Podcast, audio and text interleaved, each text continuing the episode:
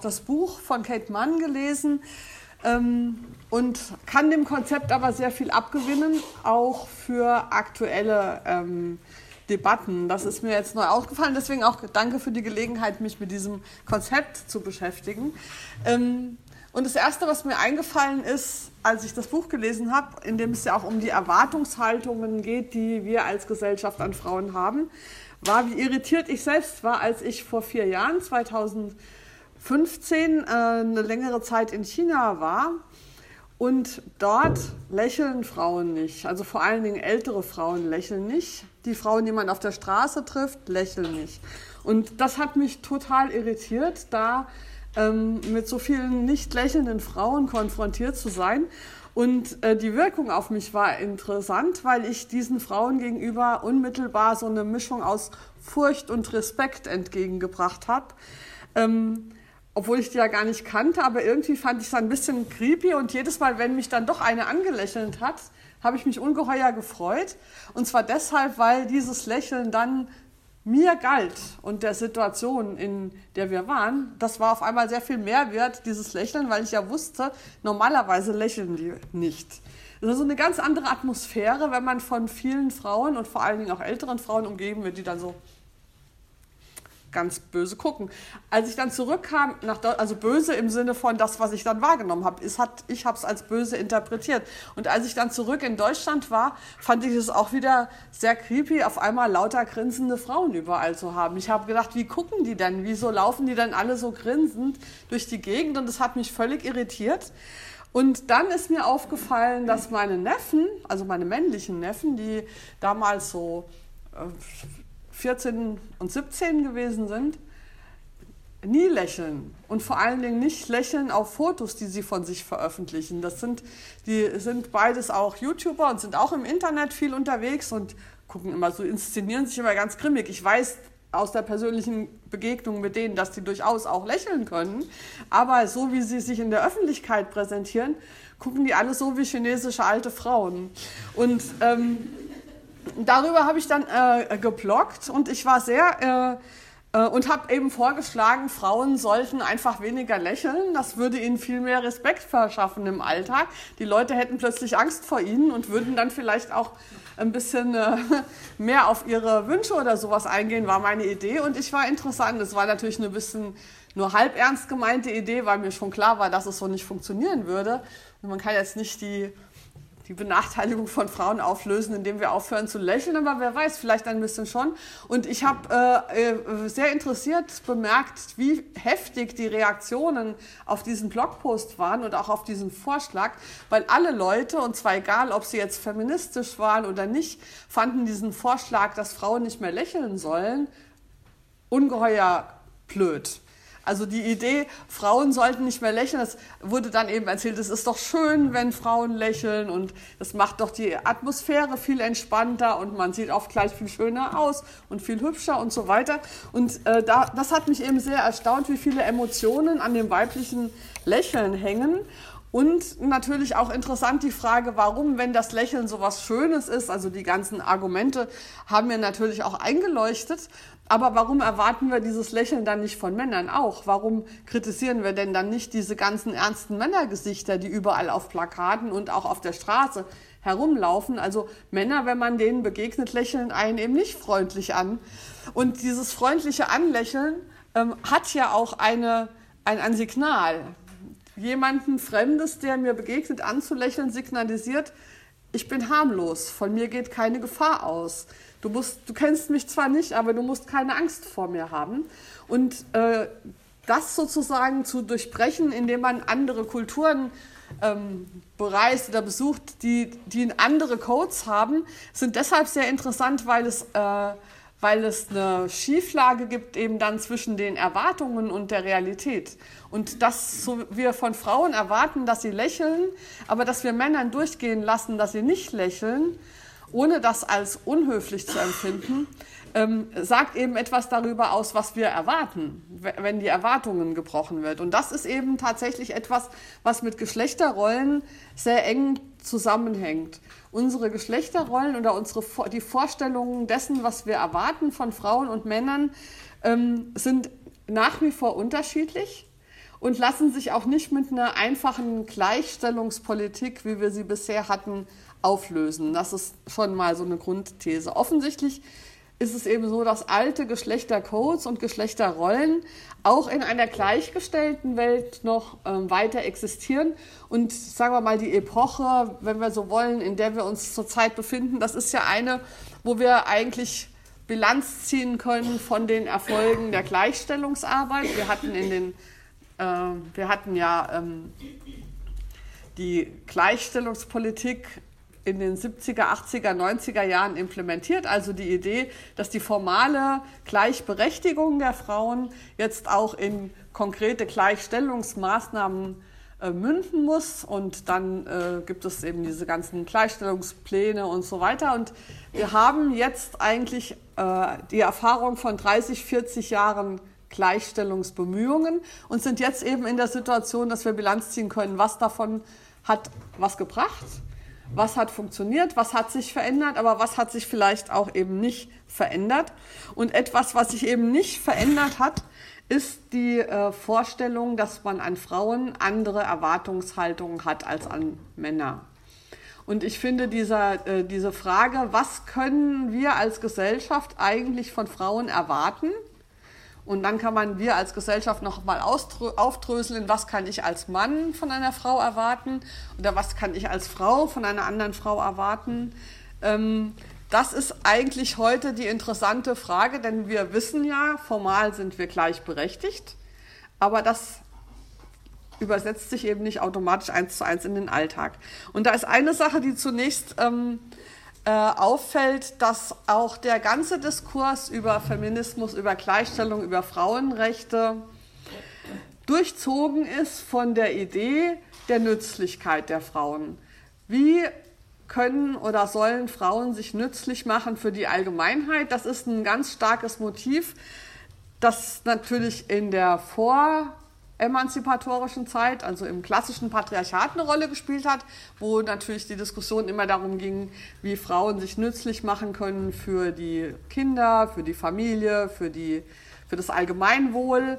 Ähm, die äh, Diskussion zum Beispiel gegen die Gleichberechtigung, also gegen die Einführung des Frauenwahlrechts zum Beispiel, da war eines der Hauptargumente, ähm, wenn Frauen auch in die Politik gehen, dann sind sie ja nicht mehr so fürsorglich zu Hause in den Familien, dann haben sie ja auch eigene Interessen und Meinungen und dann ist eben dieses Arrangement, dass Frauen dafür zuständig sind für Empathie und Liebe in der Gesellschaft, das geht dann verloren.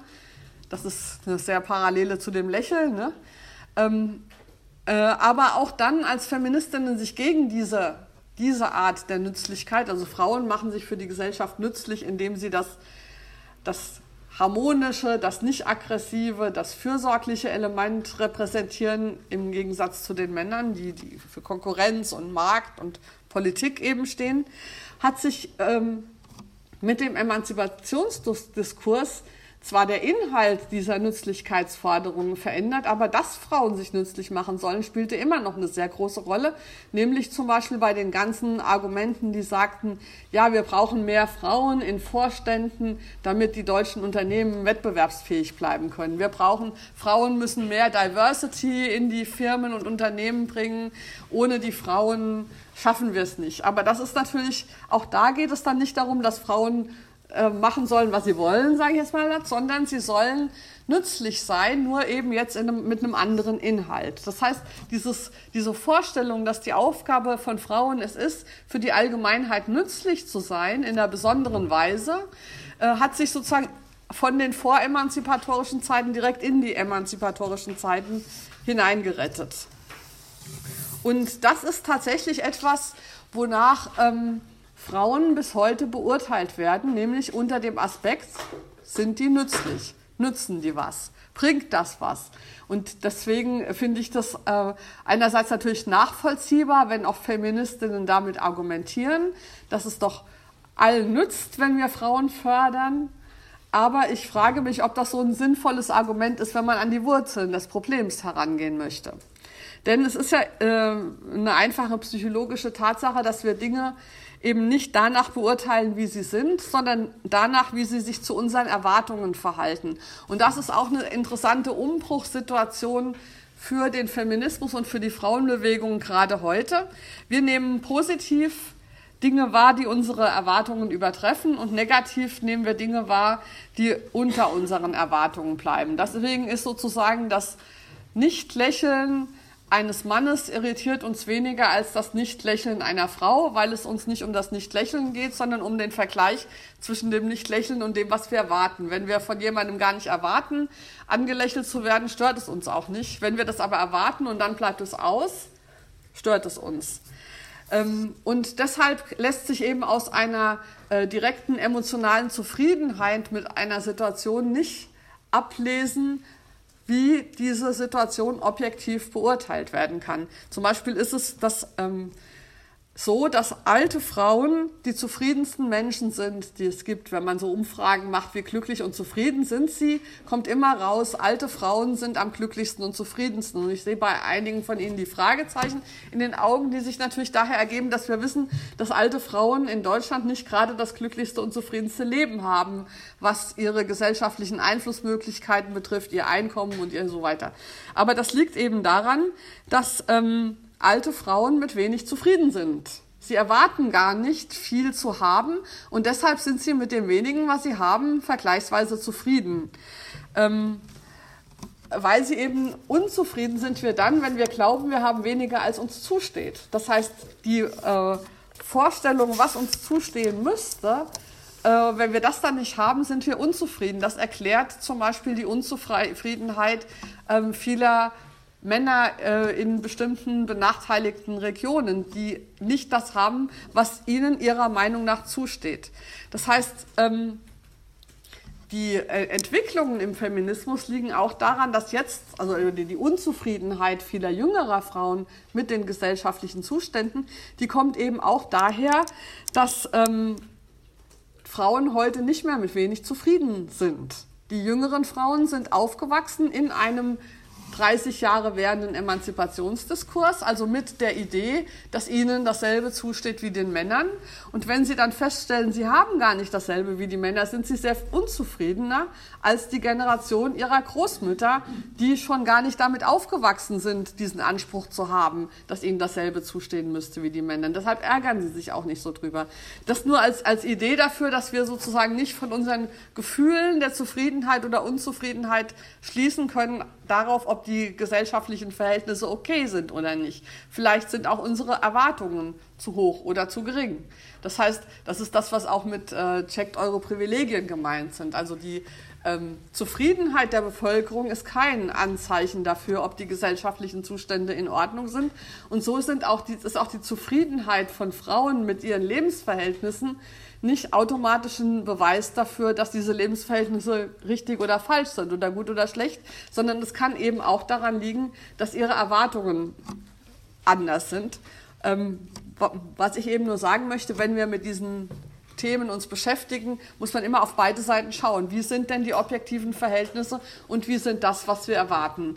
Ähm, passt das zusammen? Sind die Verhältnisse richtig und falsch oder sind unsere Erwartungen so, wie sie sein sollten oder nicht?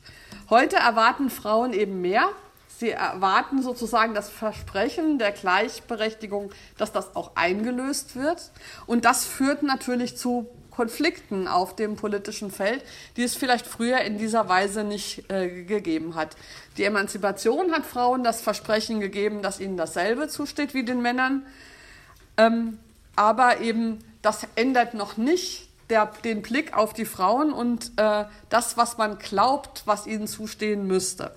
Ähm, eine italienische Philosophin, von der ich sehr viel halte, Luisa Muraro, hat gerade hat schon länger ein Buch geschrieben, das jetzt gerade auf Deutsch herausgekommen ist und das heißt vom Glück eine Frau zu sein. Das finde ich einen interessanten Titel, weil der so ganz kontra ähm, steht zu dem, was wir im Emanzipations- und Gleichstellungskurs so gewöhnt sind, nämlich äh, die Vorstellung, dass es eigentlich ein Pech ist, eine Frau zu sein. Also als Frau geboren zu sein, ist ein Pech, weil man wird diskriminiert, man hat es schwerer und so weiter und so fort. Ich habe, als diese deutsche Übersetzung äh, vorgestellt wurde, äh, die Laudatio dazu gehalten und habe mich deshalb im Vorfeld gefragt, wie es eigentlich für mich ist. Empfinde ich das als Glück, eine Frau zu sein? und habe tatsächlich festgestellt, dass als ich äh, erwachsen wurde, äh, so in meinen 20ern, das war in den 80er Jahren, dass ich da tatsächlich die, das äh, Frausein als sehr großes Glück empfunden hatte, weil das war ja der Anfang dieser Emanzipationsgleichstellungsbewegung und da hatte ich immer den Eindruck, qua Frau bin ich schon sozusagen ein revolutionäres Subjekt, weil ich sozusagen für das Neue stand. Ja? Ich musste gar nicht viel tun. Ich musste nur irgendwo hingehen und hatte schon ein, etwas Revolutionäres getan, weil ich als Frau irgendwo hingegangen bin, wo bis dahin nur Männer gewesen waren. Und das war für mich tatsächlich ein Glücksempfinden, dass ich sozusagen, und das lag natürlich daran, dass ich noch gar nicht erwartet habe, wenn ich irgendwo hingegangen bin, dass da schon Gleichberechtigung herrschte. Ich wusste ja, dass da gar keine Gleichberechtigung ist. Das war ja der Witz, ja. Und deswegen konnte ich mit ganz wenig Aufwand die Revolution machen. Ich musste nur ganz normale Sachen tun und allein weil ich eine Frau war, war das schon was Besonderes. Das ist heute natürlich überhaupt nicht mehr so. Also die erste Frau zu sein, die irgendwo hinkommt, das ist was Tolles, ja. Die fünfte Frau zu sein, naja, da fragt man sich dann, hat sich das überhaupt gelohnt, so früh aufzustehen oder so. Ne?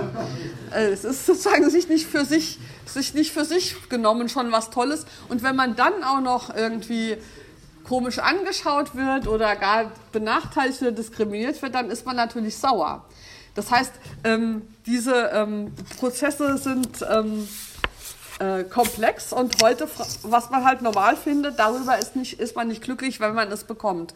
Und ich glaube, des, äh, deshalb gibt es äh, eine etwas ungute Diskussion im heutigen Feminismus, der sich so ein bisschen ähm, darauf beschränkt, immer noch mehr nachzuweisen, wie schlecht es uns doch in Wirklichkeit noch gibt. Und dann ist es so ein Ping-Pong. Ne? Und die einen sagen, aber ihr Frauen habt doch schon alles erreicht und es ist doch alles gut und so weiter. Und dann kommen die Feministinnen und sagen, aber hier sind noch so viel Prozent weniger und da ist noch ein Problem und so weiter. Und ich finde es immer so ein bisschen im Vergleich zu dieser Euphorie, die ich in den 80er Jahren verspürt habe, finde ich das immer so ein bisschen Einerseits stimmt es ja, aber ich finde es auch so ein bisschen wenig inspirierend, äh, sozusagen, wenn mein politisches Engagement darin bestehen soll, immer noch irgendwo eine Diskriminierung zu finden, die es immer noch gibt. Ja, das ist ja nicht das macht ja nicht glücklich. Und ähm, deshalb äh, glaube ich, wir müssen eigentlich radikaler sein. Also wir müssen über diese Frage, werden Frauen immer noch diskriminiert und wo, hinausgehen und tatsächlich eher noch tiefer an die Wurzeln des Problems gehen. Und da sind wir eben bei der Frage nach dem schuldigen Geschlecht. Also sind Frauen das schuldige Geschlecht? Und das, die Formulierung ist ja nicht zufällig doppeldeutig.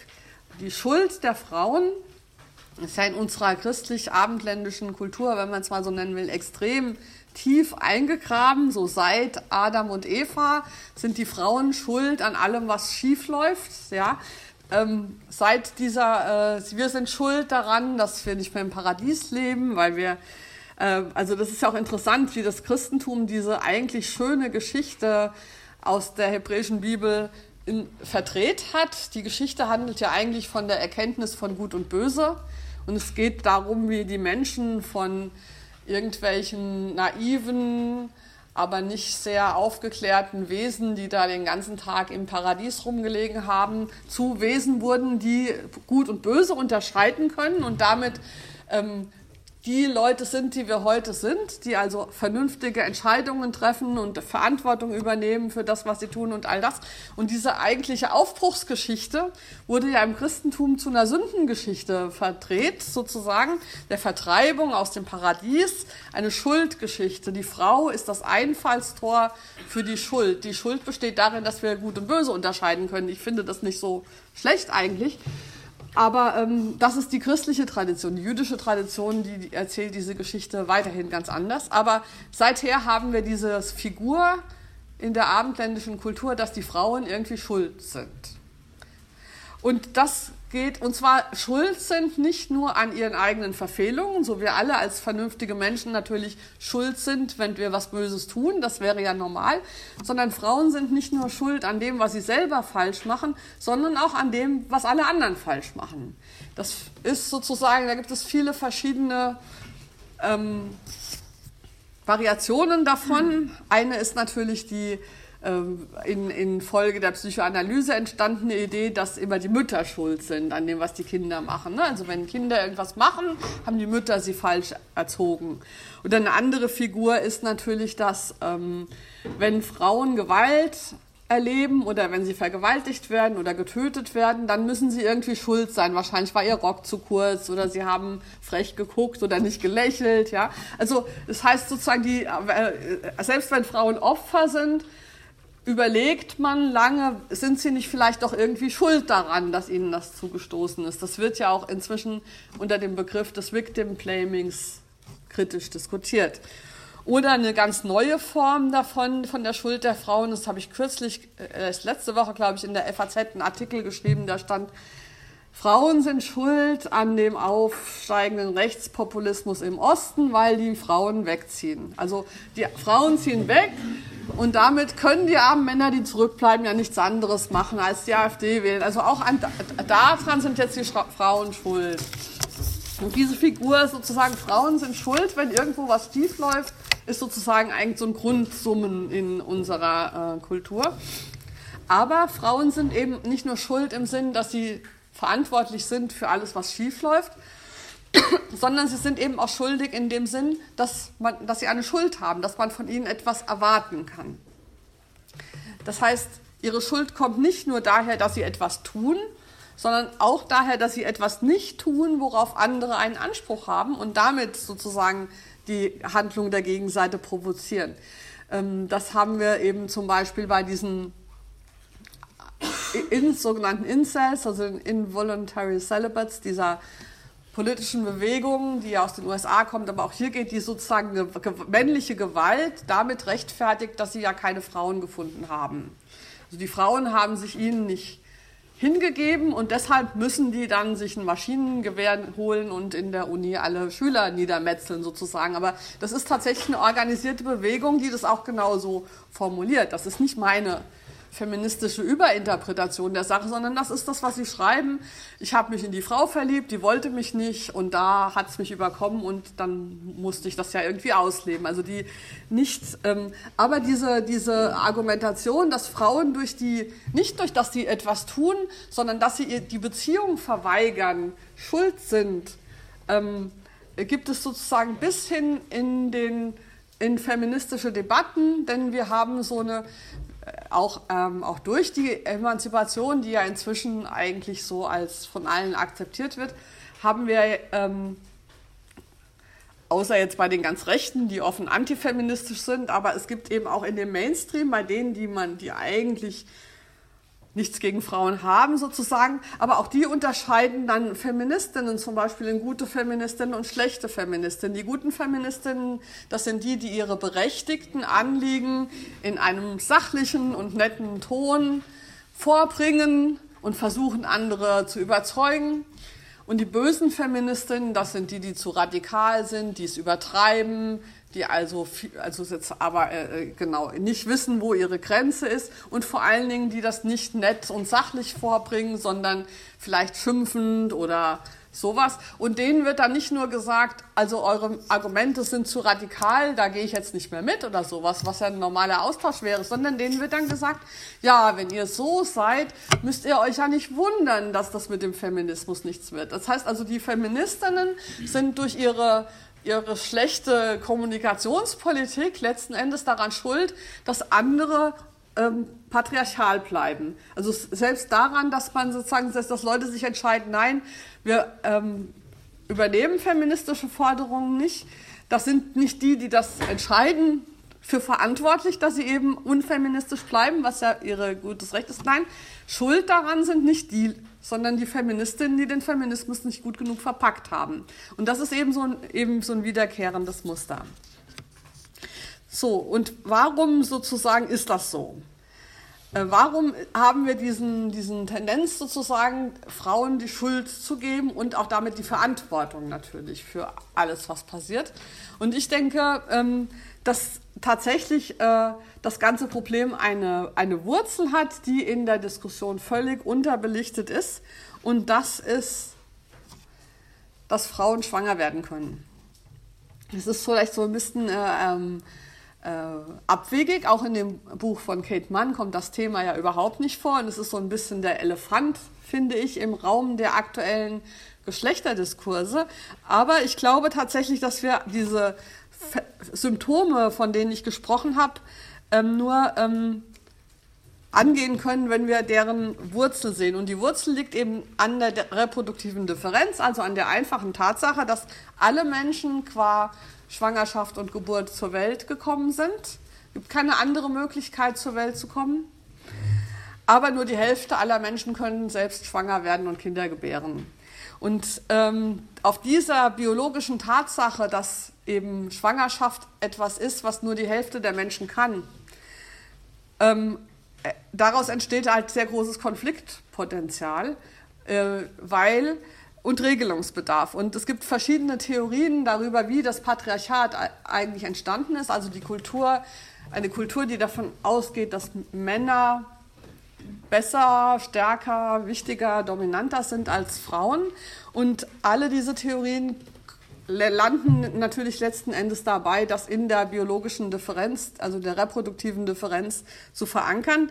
Denn ähm, tatsächlich ist die Produktion von Patriarchat dann immer so, dass die Menschen, die schwanger werden können, als Frauen definiert werden und indem sie dieses Label Frauen bekommen, werden sie zu einer bestimmten Sorte von Menschen, für die dann andere Regeln gelten als normale Menschen. Und diese Regeln, die dann über die Frauen gelegt werden, dienen dazu, ursprünglich die Reproduktion zu kontrollieren. Also es geht dann immer um Fragen, wer darf schwanger werden, wann darf man schwanger werden, wann darf man nicht schwanger werden und so weiter.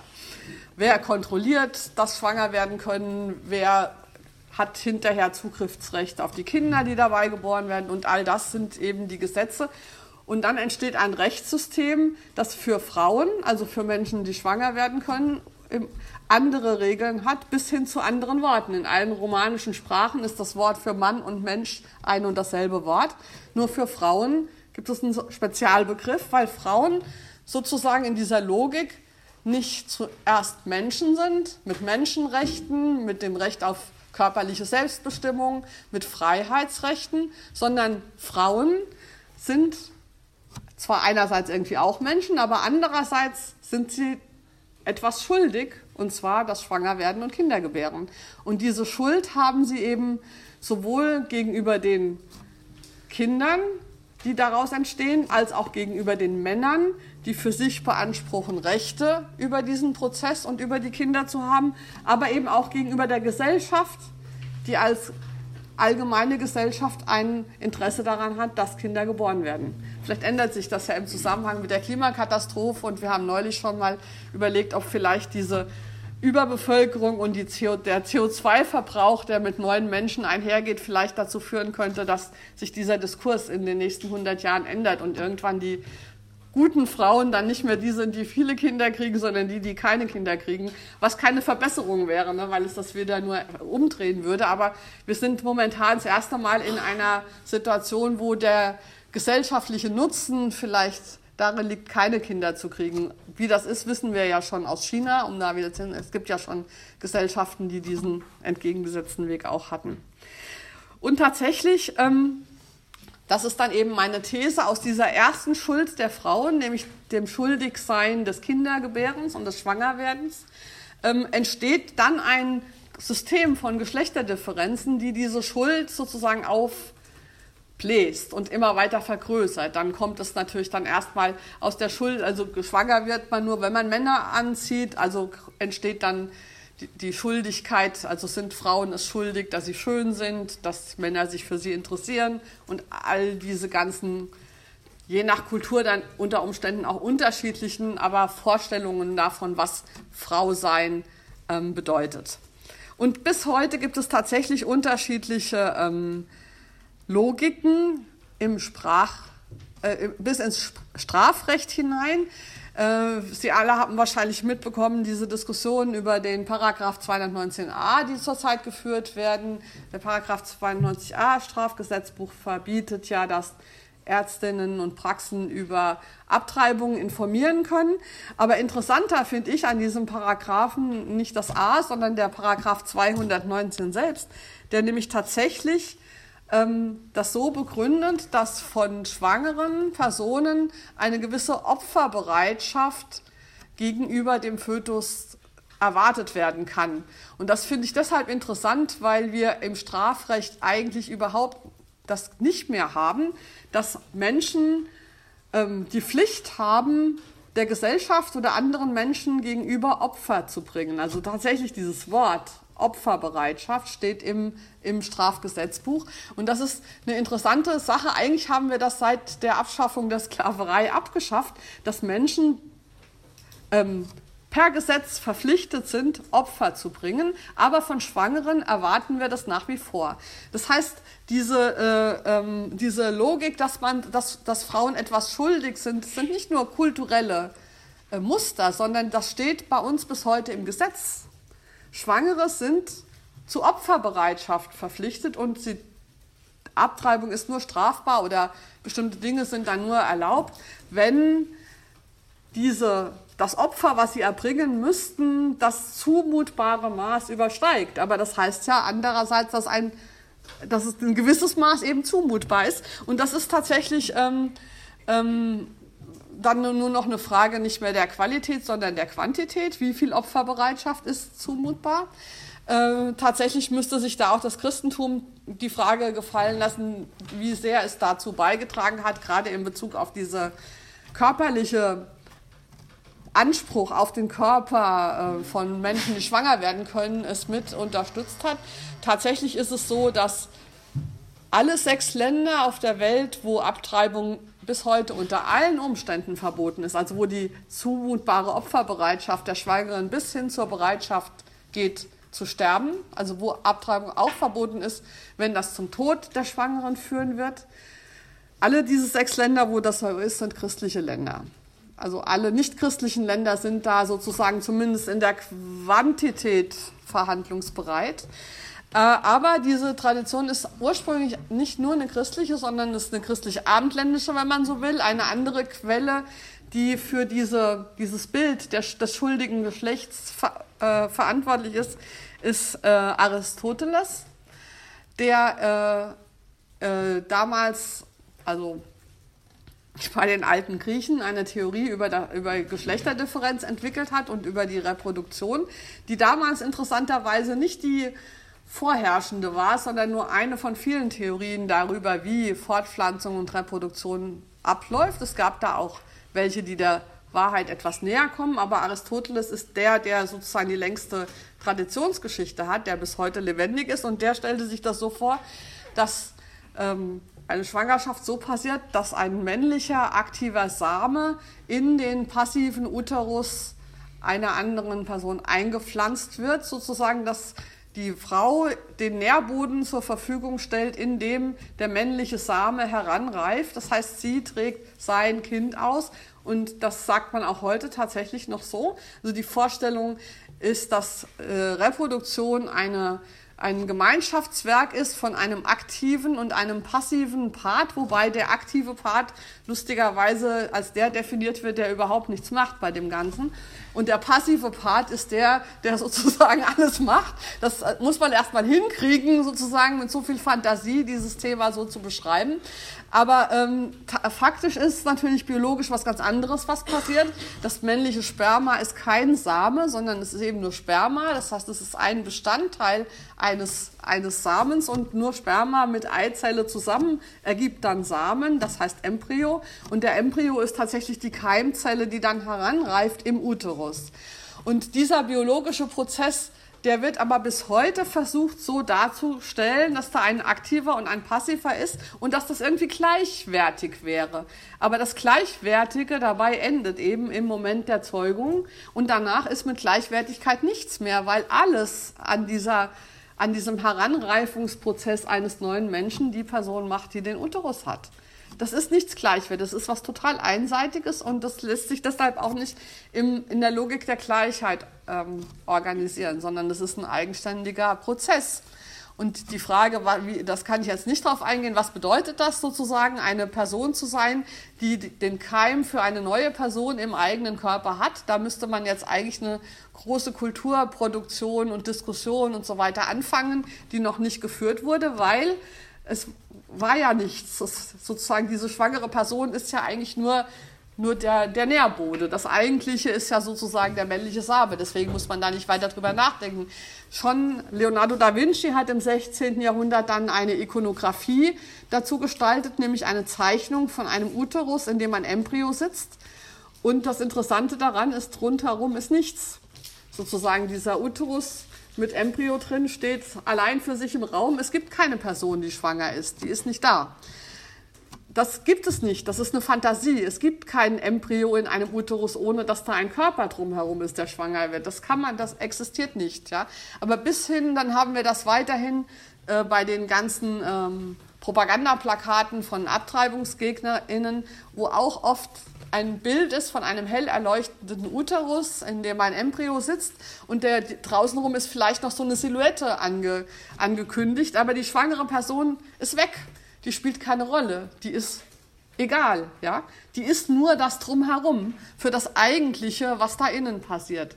Und neulich hat mir eine Freundin, die im Unterschied zu mir äh, mal schwanger war und ein Kind geboren hat, erzählt, dass sie, äh, dass das bis heute sich in, in die Apps hinein weiterverfolgt, mit denen man Schwangerschaften so monitoren kann. Also man kann, es gibt ja so Apps, wo man dann eintragen kann, irgendwie Symptome und dann kriegt man gesagt, ist das jetzt normal in der so und so vielen Woche und so weiter. Und sie hat ähm, äh, wissen wollen, was eigentlich in ihrem Körper passiert, denn in dem Moment, wo die Gebärmutter wächst, weil da innen drin ein Embryo und ein Fötus sitzt, passiert ja rundherum in dem Körper auch was. Das heißt, es werden Organe zum Beispiel verschoben, die drücken dann wieder woanders drauf und verursachen Symptome.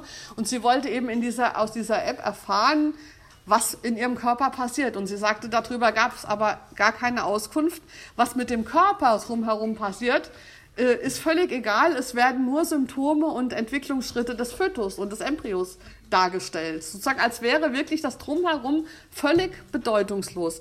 Und das ist sozusagen die, die kulturelle Form oder die Mentalität, auf der wir haben, dass Körper mit einem Uterus, die also sozusagen prinzipiell einfach nicht existieren sondern nur da sind als Umgebung für etwas anderes. Und letzten Endes ist auch die ganze äh, Diskussion und Praxis in Bezug auf Leihmutterschaft, die wir heute haben, gründet auch auf genau dieser Tradition, weil auch da geht es nur darum, dass man sozusagen den eigenen Samen, nur dass eben das jetzt auch Frauen sein können, die ihren Samen in den völlig irrelevanten Körper einer anderen Person reinpflanzt.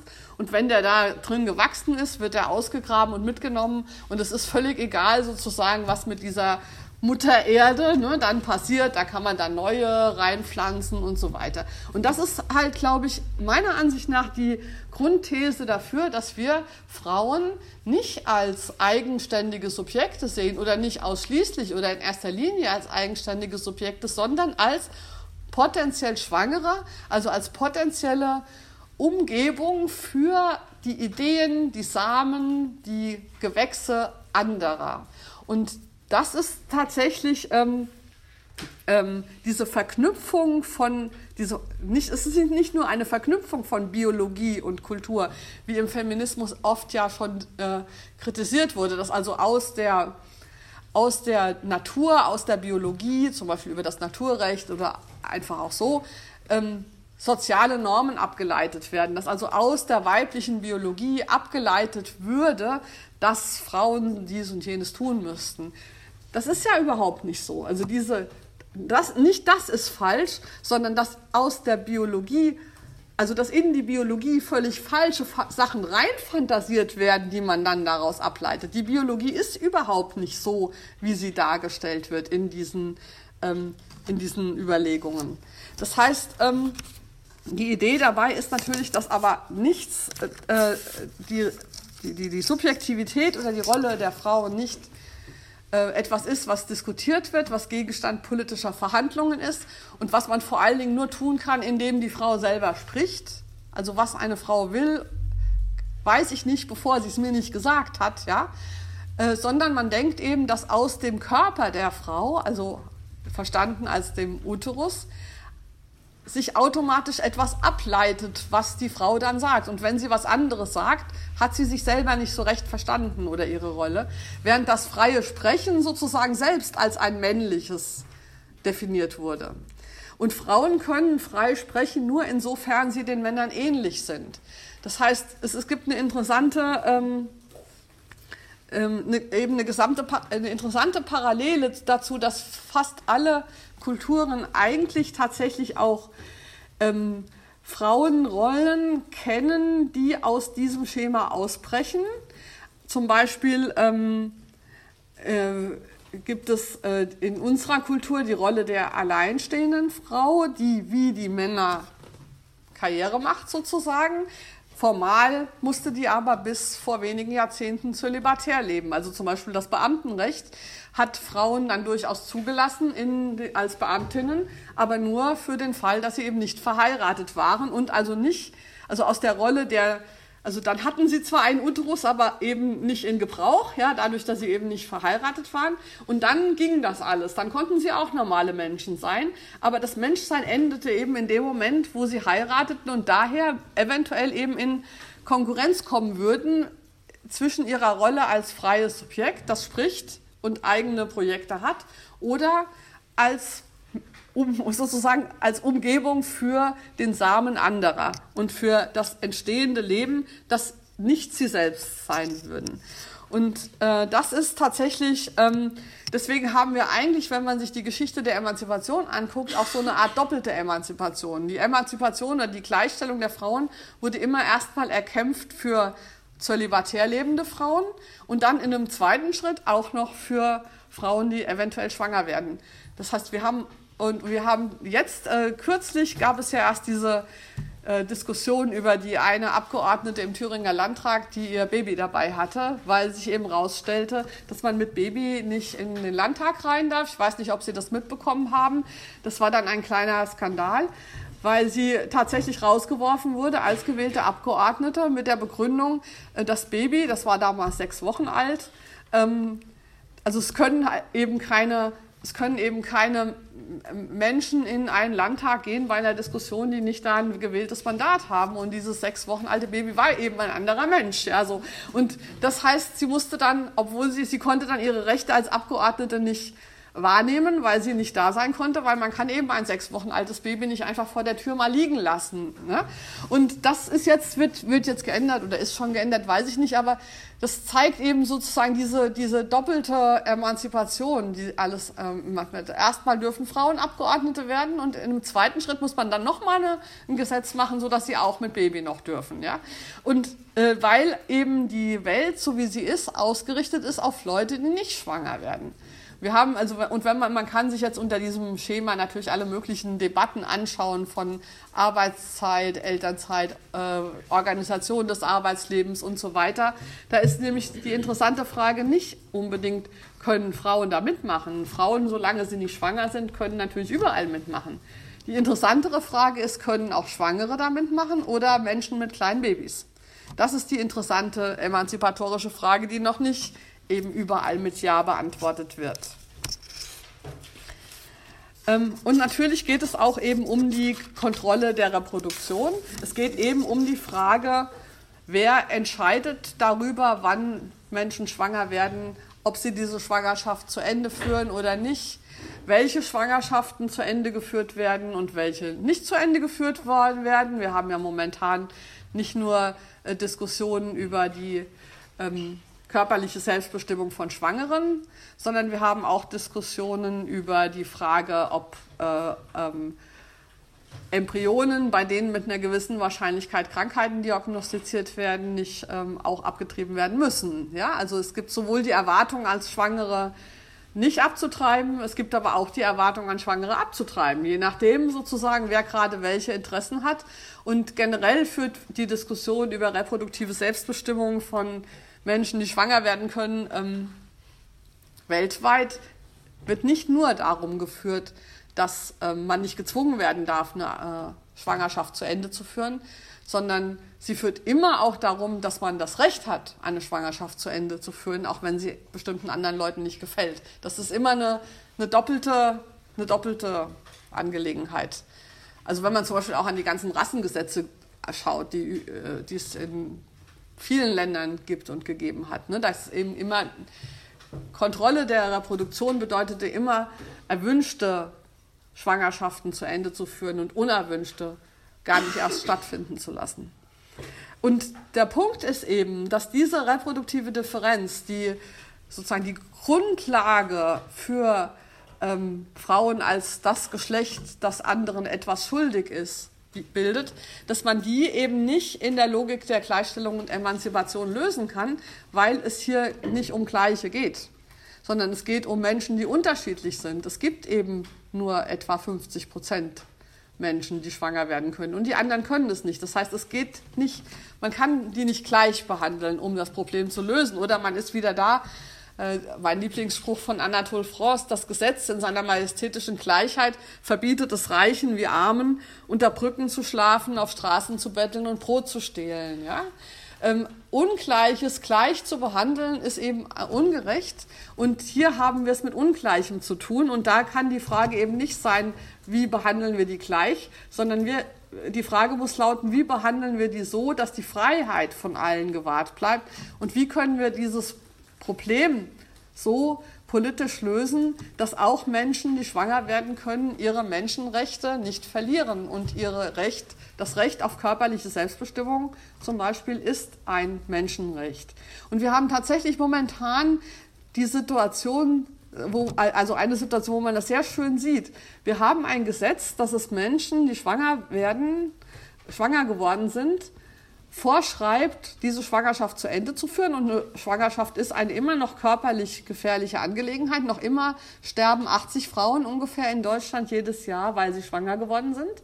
Das heißt, die Einwilligung, eine Schwangerschaft zu Ende zu führen, ist letzten Endes die Bereitschaft, das eigene Leben zu riskieren. Mit einer geringen Wahrscheinlichkeit, aber doch, es gibt diese auf jeden Fall körperliche Belastungen auszuhalten, auf jeden Fall das Risiko von Krankheiten, Diabetes, Bluthochdruck. Es gibt tatsächlich Gesundheitsrisiken. Also wir erwarten von Menschen, ihre Gesundheit zu riskieren für andere, aber nur in diesem einen Fall. Es ist nämlich tatsächlich Gesetzeslage, dass zum Beispiel, wenn wir jetzt alle hier auf die Straße gehen und da ist ein Unfall und da ist jemand schwer verletzt, und die einzige Möglichkeit, diese schwer verletzte Person zu retten, ist, dass wir selbst Blut spenden wie wir daneben stehen, sind wir nicht gesetzlich verpflichtet zum Blutspenden. Und wenn wir sagen, nein, dieser kleine Pieks in meinem Arm, das will ich nicht, haben wir das Recht auf körperliche Selbstbestimmung. Das heißt, wir können sagen, nein, ich bin gegen Blutspenden und wenn der jetzt da verblutet, hat er halt Pech gehabt. Niemand kann uns dafür ähm, verurteilen. Moralisch natürlich schon, aber nicht gesetzlich nur im Fall einer unerwünschten Schwangerschaft. Das ist der einzige Fall, wo wir tatsächlich gesetzlich festgelegt haben, dass Menschen verpflichtet sind, Opfer zu bringen für andere unter Einsatz ihres eigenen Körpers. Ähm, und diese äh, tatsächlich ist es nicht alles so banal. Also einmal ist tatsächlich das ähm, ähm, eine Schwangerschaft keine banale Sache und wenn man sie un gewollt hat, wahrscheinlich noch viel weniger banal. Ähm, aber tatsächlich ist diese, dieses Problem der Zuwendung, dass wir von Frauen Zuwendung zu anderen erwarten, unter Einsatz ihres eigenen Lebens letzten Endes, führt tatsächlich dazu, ich weiß nicht, ob Sie die Zahl kennen, jeden dritten Tag wird in Deutschland eine Frau von ihrem Partner oder Ex-Partner umgebracht, weil sie ihn verlassen will oder verlassen hat. Das heißt, es führt, also diese, diese, dieser Anspruch, dass Frauen anderen etwas schulden, führt tatsächlich dazu, dass etwa über 100 Frauen pro Jahr in Deutschland ermordet werden von ihren Ehepartnern, ihren Ex-Ehepartnern oder Partnern, ob verheiratet oder nicht, ist jetzt ja egal. Aber der Grund ist für diese Morde, dass die Frauen nicht mehr diese Beziehung beenden wollen. Das heißt, es ist lebensgefährlich, Beziehungen aufzukünden, wenn du in der Position derer bist, von der man diese Beziehung erwartet. Und äh, diese, ähm, der Punkt ist eben, dass das Begehren der Frauen selbst, das, was die Frauen selbst wollen, in Bezug auf die Beziehungen, die mit Reproduktion, also mit Heirat, mit Ehe und mit Kinderkriegen zu tun hat, nicht als freie gelten. Und ich weiß nicht, ob Ihnen das schon mal aufgefallen ist, wie tief das in unserer Kultur verankert ist. Diese ganzen Märchen, in denen die Prinzessin die Belohnung dafür ist, dass irgendjemand den Drachen besiegt hat. Ja? Wir haben eine ganze Kultur davon, die sagt, ähm, die Zuwendung von einer Frau zu einem Mann beruht nicht auf ihrem Begehren, auf ihrer Liebe, auf dem, was sie will, sondern sie ist sozusagen die verdiente Belohnung für die männliche Heldentat. Wenn der die anderen Prinzen besiegt hat, dann kriegt er als Belohnung die Prinzessin. Das heißt, das Begehren der Frauen ist ein, oder die Zuwendung der Frauen ist ein Urteil über die Qualität des Mannes. Und ähm, das haben wir bis dahin, ich habe schon heftige Diskussionen mit anderen Feministinnen geführt über die Frage, warum Simone de Beauvoir denn bei Sartre geblieben ist. Weil, wie Sie wahrscheinlich wissen, war Sartre jetzt nicht gerade so ein treuer äh, und auch nicht so ein netter Ehemann oder so, sondern er hatte halt viele andere Affären und viele sagen, aber Simone de Beauvoir, die war doch so eine emanzipierte Frau, warum bleibt sie denn bei so einem?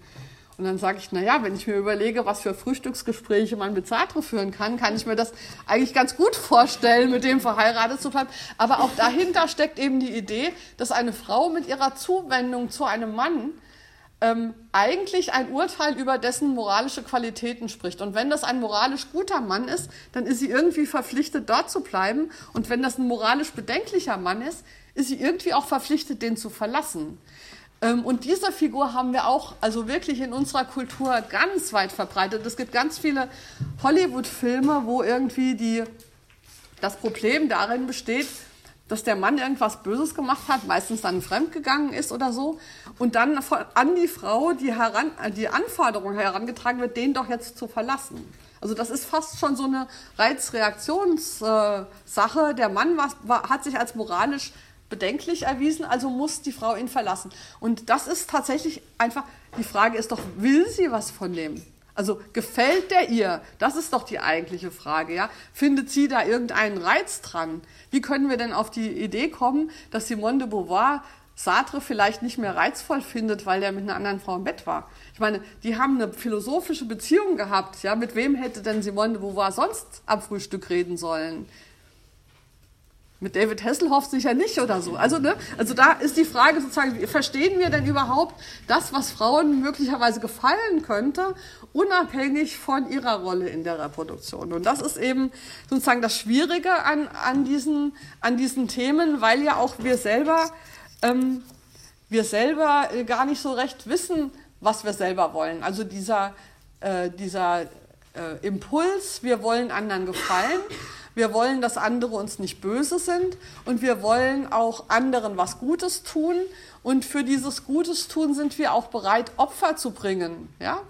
Äh, das ist ja so tief in, in, in dem, was wir unter Weiblichkeit verstehen, reingepflanzt, dass es auch nicht so leicht ist, jetzt für eine Frau zu sagen, nee, ich mache das jetzt nicht mehr, ich fange ganz einfach an, nur noch zu machen, was ich selber will. Weil was ich selber will, weiß ich ja unter Umständen gar nicht. Und die italienischen Philosophinnen, von denen ich anfangs schon mal gesprochen habe, für die ist der Begriff des Begehrens ein sehr wichtiger. Also es geht um die Befreiung des weiblichen Begehrens und es geht darum herauszufinden, was will ich selbst denn, unabhängig von dem, dass ich dasselbe will wie die Männer oder was ganz anderes. Was will ich denn?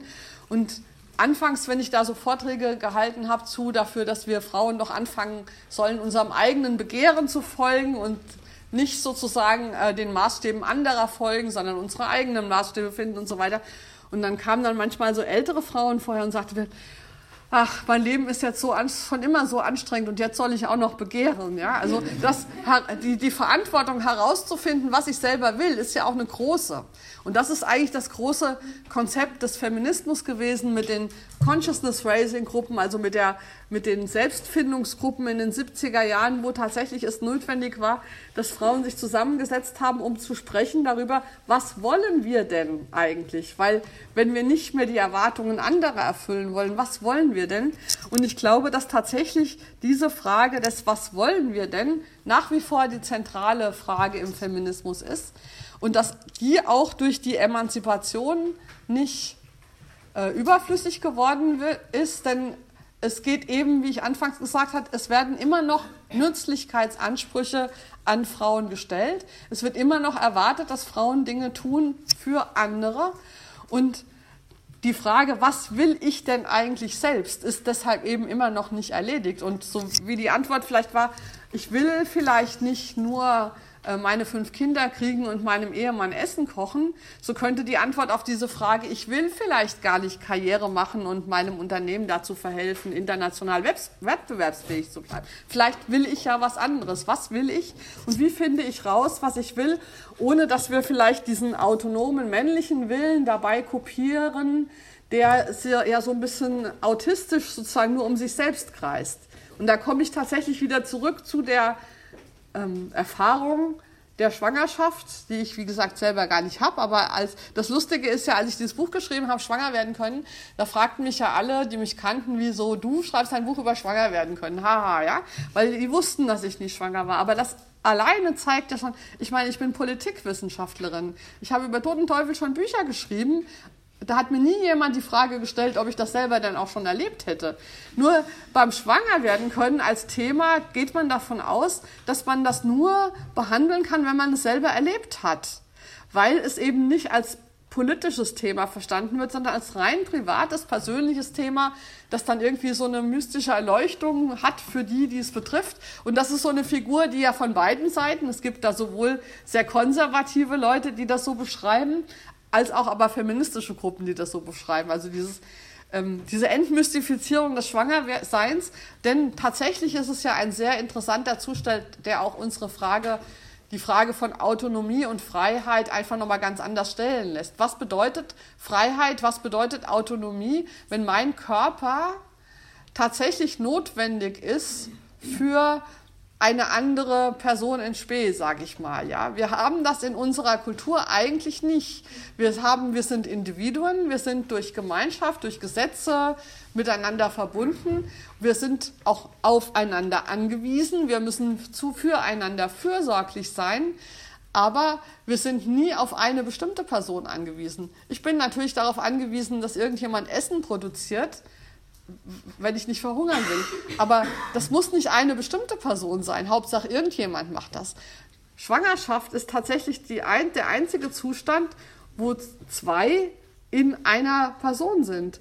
Eine Schwangere ist zwar ein Individuum, weil sie nicht geteilt werden kann, aber sie ist nicht autonom und sie nicht ist nicht allein. Und bis zur Geburt ist die Schwangere die einzige Person, die dieser Embryo braucht, um äh, heranzureifen. Man kann Schwangerschaften nicht delegieren. Und wie machen wir das eigentlich sozusagen als Kultur, wenn wir Abhängigkeiten haben, die personenbezogen sind? Das, dafür haben wir überhaupt kein Instrumentarium, weil wir das immer nur als rein biologischen Akt gesehen haben, der über die Kontrolle der Schwangeren funktioniert. Was bedeutet, die Freiheit der Schwangeren ist irrelevant, die kann man sozusagen wegexen, ja, dann hat man nur noch das, den Uterus übrig. Wir brauchen nur den Uterus. Es gibt auch lustigerweise ähm, eine ganz lange Tradition von männlichen Fantasien darüber, dass man vielleicht diese schwangere Person tatsächlich wegexen kann. Und dann hat man so künstliche Inkubatoren, wo man die Embryonen reinpflanzt und dann hat man dieses ganze philosophische und menschenrechtliche Problem nicht mehr. Ne? Ähm, also das heißt, tatsächlich bin ich der Ansicht, dass wir dieses Urproblem der Misogynie nicht lösen können, wenn wir nicht viel radikaler denken und Menschsein neu definieren. Es gibt ja diesen schönen Spruch, Feminism is the radical notion that women are people. Und ich würde das tatsächlich so weiterfassen, dass ich sage, ähm, ähm, schwanger werden können, ist eine Conditio humana, gehört zum Menschsein dazu, nur betrifft sie eben nicht alle Menschen. Also es ist normal, nicht Frauen können schwanger werden, sondern Menschen können schwanger werden. Die Menschheit kann schwanger werden. Und was bedeutet das sozusagen? Wie können wir schwanger sein in Freiheit, in Verantwortung in Freiheit, in Autonomie und Bezogenheit und so weiter? Und wenn wir dieses Problem, sage ich mal, gelöst haben werden, dann haben wir, das wäre meine steile These, auch die Misogynie überwunden, aber vorher auch nicht. So, ich höre jetzt mal auf und bin gespannt auf eventuelle Diskussionen und Nachfragen.